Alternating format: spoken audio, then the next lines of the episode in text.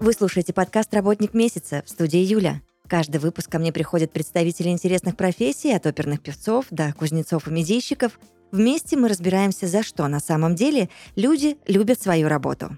Этот подкаст мы делаем в студии подкастов Red Barn.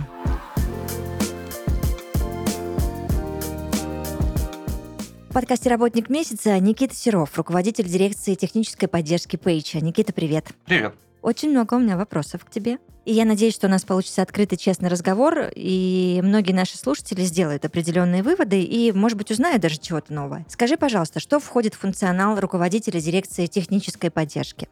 Ну, функционал руководителя дирекции технической поддержки – это поддержка дирекции технической поддержки. Серьезно? Вот так вот.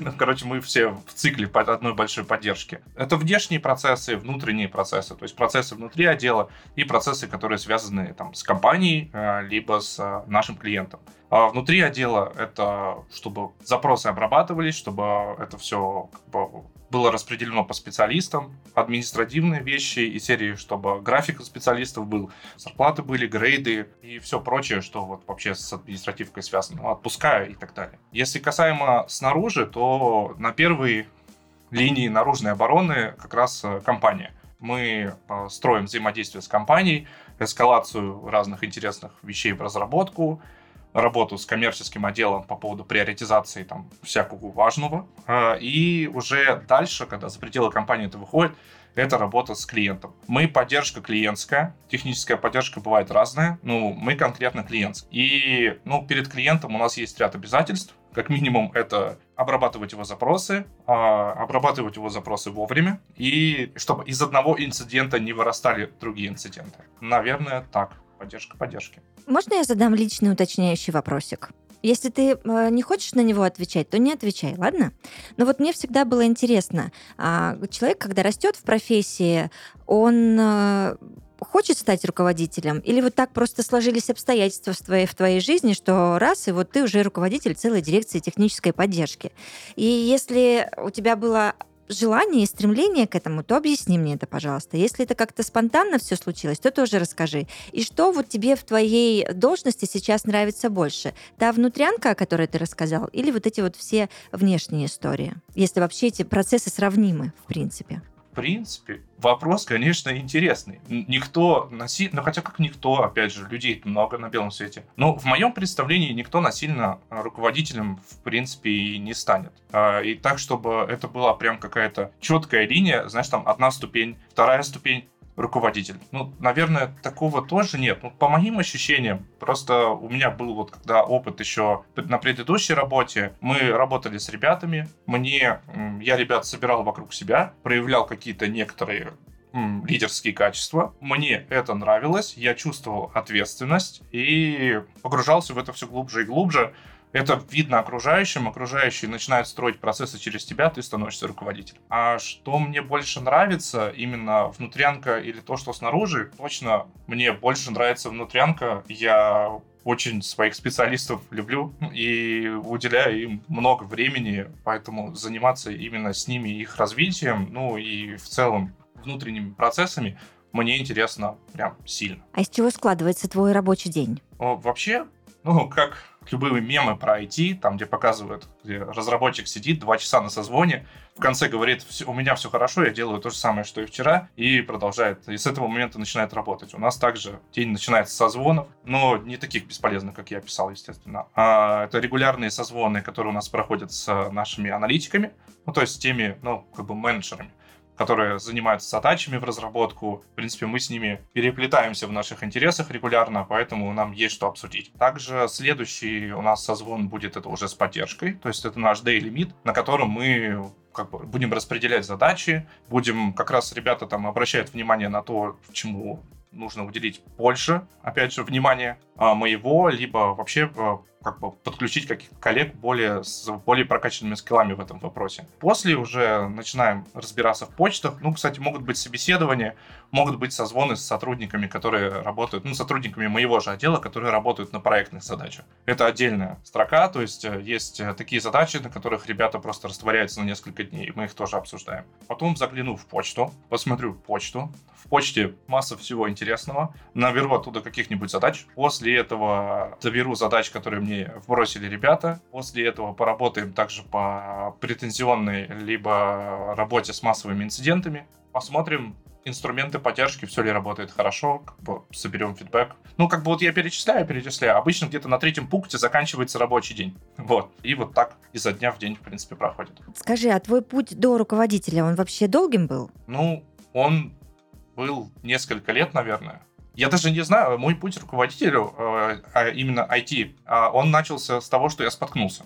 А в Томске я работал э, инженером связи, и это было весело. ну, то есть это, это куча маленьких побед. То есть ты приходишь, залазишь на подъезд, залазишь в чердак, там что-то находишь. Это такой Форт Боярд, у тебя три ключа, а 10, и 10 ящиков. Ты бегаешь там, все это подбираешь, садишься в машину, доезжаешь. Ну, это, короче, такие... Не знаю, у меня постоянно было чувство, что все прям идет хорошо. Потом как-то вечерком я споткнулся, очень неудачно лег на операцию, мне вырезали из колена там мениски, и после этого я не мог просто по лестнице подниматься. Я такой, ну все, значит, пойдем в IT-поддержку, будем на стуле сидеть. Пришел в небольшую томскую компанию, меня посадили, сказали, ну, документацию нету, ничего нету. Смотри, есть Серега, Серега знает. Есть Ваня, Ваня знает. И все, и я носился и изучал там именно программные продукты. Это было прям, это оказалось даже интереснее, чем лазить по ящикам. И все, я нырнул в это дело с головой.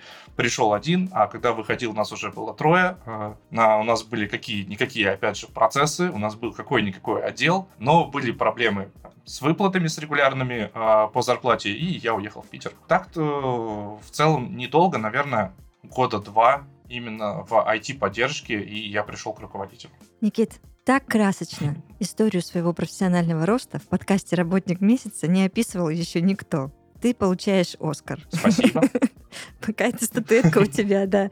Потрясающе. А как считаешь вообще, а куда пойти работать с минимальным опытом в IT? Это возможно? ну, если, если появился минимальный опыт в IT, значит, куда-то в IT уже точно можно пойти.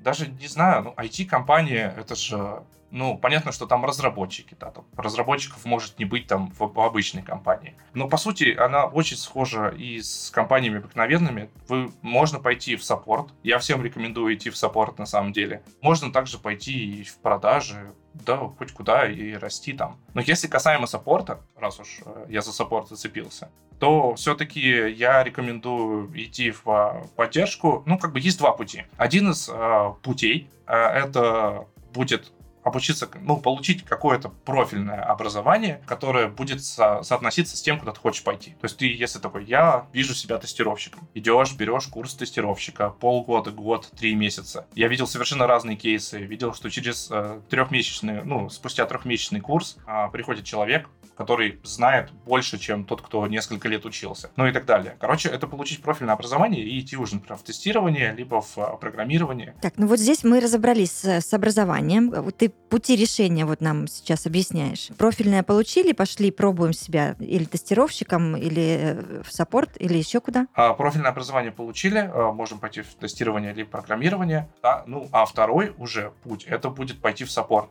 support е э, как бы есть вероятность, и она достаточно немалая, и вообще, как показывает практика, тем, кому интересно, с получают вообще все, что они хотят. Ты придешь в support такой, но я вижу себя тестировщиком. В любом случае, через какое-то время, э, когда в support е, э, как бы всем известно то, что в support е люди всю жизнь э, не задерживаются в IT. Через какое-то время ты просто посмотришь на тестирование, но при этом ты будешь уже знать, как работает твой проект. При этом ты будешь уже иметь какие-то основы в именно осознание того, что в IT происходит, и тебя там тоже будут ждать. Ну, вот так можно карьеру свою пойти построить. Ну, это касаемо... Я своих ребят отдавал в тестировщики. Несмотря на то, что я им э, говорю о том, что, типа, ребята, вы же саппорты. Саппорты, они отлично налаживают связь и шарят технически. Я говорю, не хотите пойти, например, менеджерами проекта? Ну, то есть вы же будете технически понимать, что происходит, и общаться отлично. Вы уже, ну, наобщались за свою карьеру. Нет, все все равно идут тестировщиками, ну, плохом судья. Так, хорошо.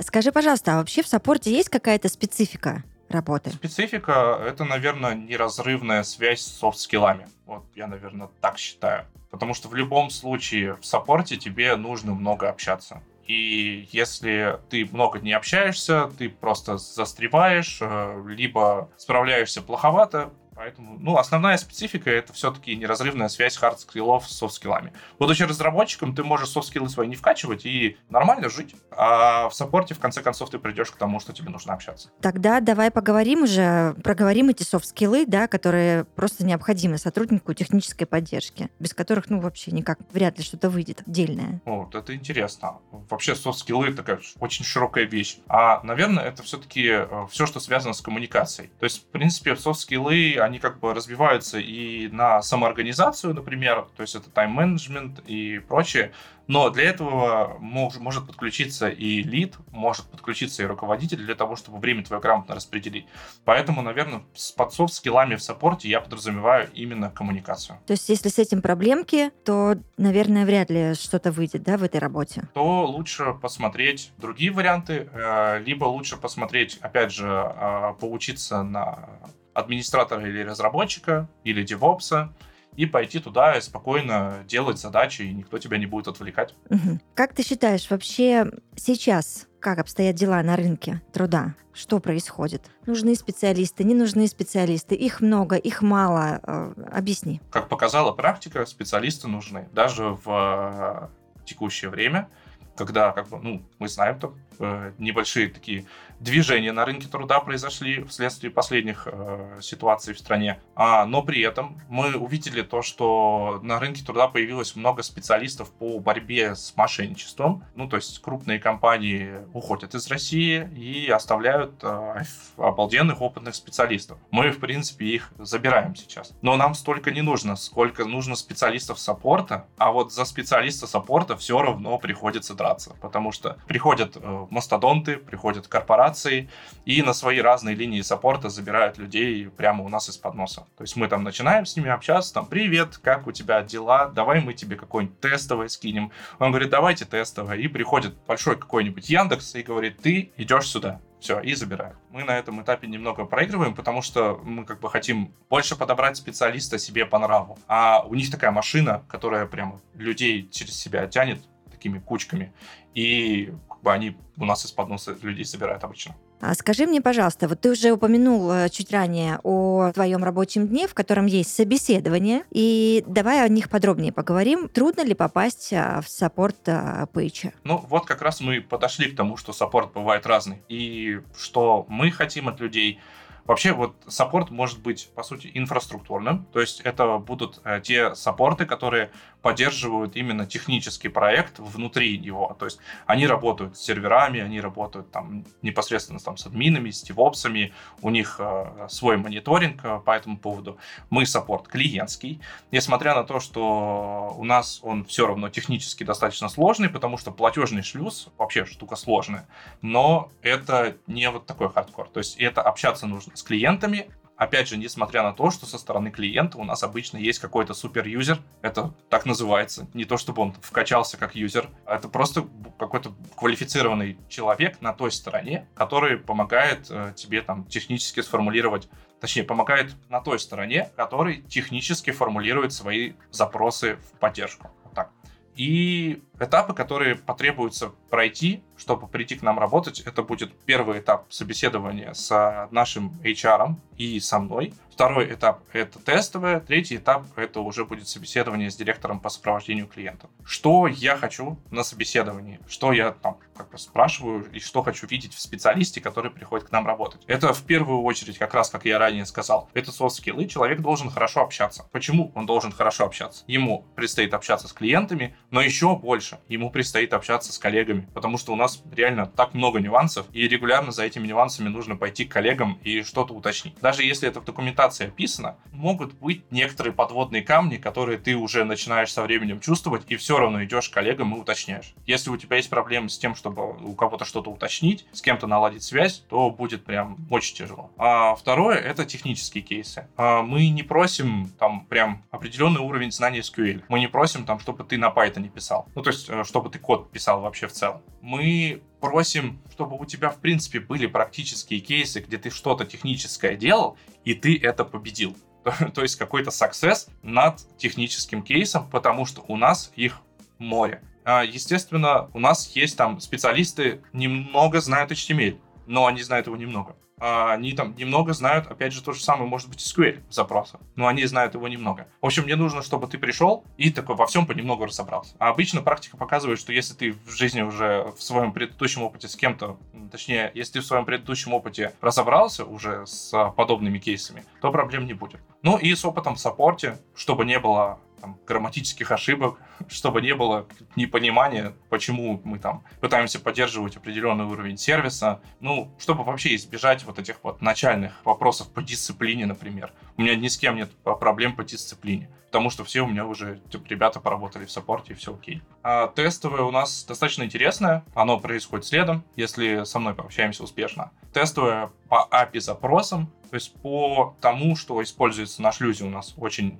в большом количестве. Но самое интересное, что это тестовое, далеко не каждый саппорт э, с API запросами в жизни сталкивался. И получается так, что я даю людям задание по теме, которую они обычно видят в жизни впервые. Если ты издюжил, перед технической темой, которую ты видишь впервые, то, ну, ты хорош, приходи работать. Следом э, как раз э, выходит Евгений, он у нас э, директор по э, сопровождению клиентов. Он уже общается, задает там сказать, финальные вопросы. Наши собеседования немного похожи, но он уже на свой вкус и цвет оценивает и говорит конечное решение. Получается, это все за один э, день круг этот проходится, или как-то вы в разное время все это назначаете, и это растянутый процесс? Ну, это явно не в один день, потому что обычно мне нужно подумать. Это как раз может быть один день. На тестовые у нас ребята часто берут один-два дня, и уже, ну, короче, от трех-четырех дней то есть, если, в принципе, все идет гладко, если у нас нет никаких проблем,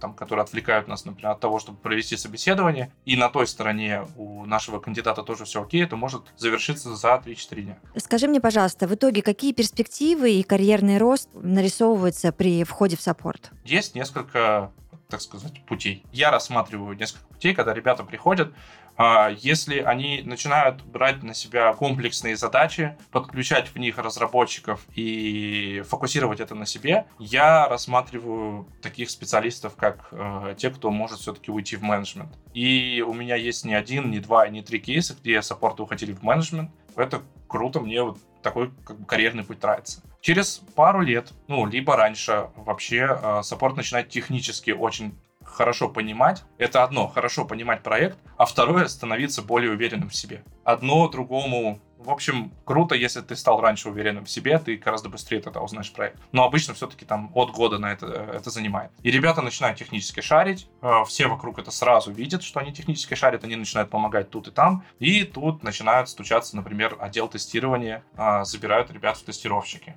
Это у нас так сложилось на самом деле, э, может, потому что у нас такое тестирование, там требуются как раз такие скиллы, которые, которые саппорт набирает в течение своей карьеры. А если же саппорт э, хочет становиться разработчиком, то тут другое, тут нужно больше знаний и больше практики. Ну, как бы я вижу поход саппорта в менеджмент прям таким свободным я вижу свободный поход саппорта в отдел тестирования. Можно еще один личный вопросик? Просто, Никит, мне так интересно, когда твои ребята уходят дальше расти, что ты чувствуешь при этом? Когда это происходило впервые, это вызывало такие очень смешанные чувства. Ну, как бы ты теряешь очень такую крутую, важную единицу своей команды, и даже как бы, ну вот, когда происходит, короче, впервые, меня просто злость брала и все. Ну, я, конечно, типа, когда он уходил, не писал ему там злобные письма, на двери ему ничего не рисовал дома, но э, первое время это было тяжело. А сейчас э, я искренне горжусь э, ребятами, которые уходят и занимаются, там как-то растут дальше по карьерной лестнице. Мы все знаем, что саппорт, э, есть текучка в саппорте. И круто, если ты сможешь удержать э, специалиста там более двух лет э, и так далее. Так что это естественно, люди уходят, я ими горжусь, я чаще всего и даже советы им даю по карьере, то есть когда я уже понимаю, что не придержать, то есть там уже все, там уже рвется наружу птенчик, мы с этим птенчиком садимся и обсуждаем дальнейшие перспективы вообще его и куда лучше пойти. Я на основании своего опыта даю советы. Потому что, ну, что ж, если уж мы расходимся, давай хотя бы я тебе помогу дальше строить карьеру красиво. Это вообще очень круто, высший пилотаж. А, скажи, вы работаете по каким-то скриптам или же строится весь процесс на эмпатии? Ну, наверное, даже не по скриптам или даже по скриптам. А, здесь немного другое. То есть, если касаемо, а, если рассматривать клиентский саппорт, например, какого-нибудь мобильного приложения, то э, там, или банка, например, то там имеет смысл отвечать по скриптам. А у нас на стороне клиента чаще всего есть его представитель, который, опять же, технически подкован. Мы технически подкованы, они технически подкованы.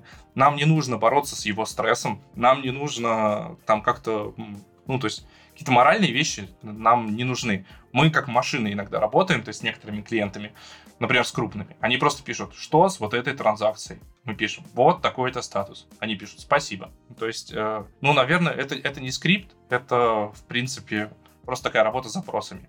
Конечно, когда ситуации выходят из-под контроля, либо когда происходят какие-то инциденты, которые нужно обсудить, ну, тут мы уже работаем на эмпатии и работаем с клиентами, созваниваемся, узнаем, как у них дела, что их э, не устраивает, либо что их беспокоит, и отрабатываем. С какими проблемами чаще всего обращаются в саппорт? Ну, тоже разные, можно, можно рассмотреть разные кейсы. Например, в саппорт во всем мире чаще всего, но я думаю, я предполагаю, что обращаются с вопросами как, как, как, как, как вот это работает, как нажать на кнопку, как вернуть деньги, как э, прицепить телевизор к стене, а, то есть это, наверное, самый частый вопрос. Что мы у себя чаще всего ловим? Ну, мы поддерживаем транзакции, то есть мы отвечаем за то, чтобы платеж из пункта А дошел до пункта Б. Вопросы соответствующие. Что с платежом? Потому что попутно платеж э, идет через несколько этапов, там банки, платежные системы, э, сервисы по мошенничеству и так далее. Везде что-то может пойти не так. А, и, соответственно, когда клиент нас спрашивает, что с транзакцией, ребята смотрят на каждом этапе, как она проходит, и отвечают. Это наш самый частый запрос. Так, а еще какие бывают?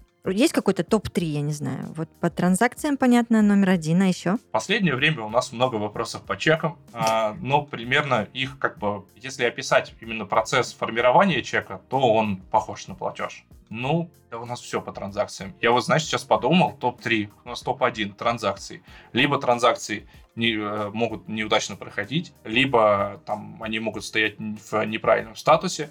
Короче, мы работаем с транзакциями тут и там. Ну, вопрос также по разным взаимодействиям с банками. То есть у нас много интеграций с разными банками, и э, эта интеграция, в ней что-то может пойти не так. А как ты строишь работу с командой? У тебя кнуты и пряники, все вместе. Работаем с командой мы кнутами и пряниками, но чаще пряниками. Мне вообще интересно, как можно больше работать с командой, общаться, понимать мотивы тех или иных э, поступков, которые они совершают. Ну, мы очень много общаемся. То есть это первое, это индивидуальный подход к каждому. То есть я знаю, что происходит у каждого, может даже и на личном тоже кое-что знаю. Это мне помогает лишний раз а, оценить его возможности, помогает лишний раз его понять. Второе, на что мы прям делаем акцент, это работа командой. То есть только командой мы победим. А мы много общаемся, мы много вообще, в принципе, пересекаемся а, на разных рабочих вопросах. Пытаемся все-таки часто ездить в офис. Сейчас это проблемно после того, как прошла вот эта волна удаленки. Она, конечно, прошла относительно давно, но отголоски идут до сих пор. Вытащить народ в офис, ну, не так уж и просто. Ну, как бы раз в неделю вытаскиваем, ребята приходят, общаются, там, кушают вместе, в этом я вижу такой прям тоже нехилый профит, который объединяет команду. Много времени я трачу также на то, чтобы объяснить какие-то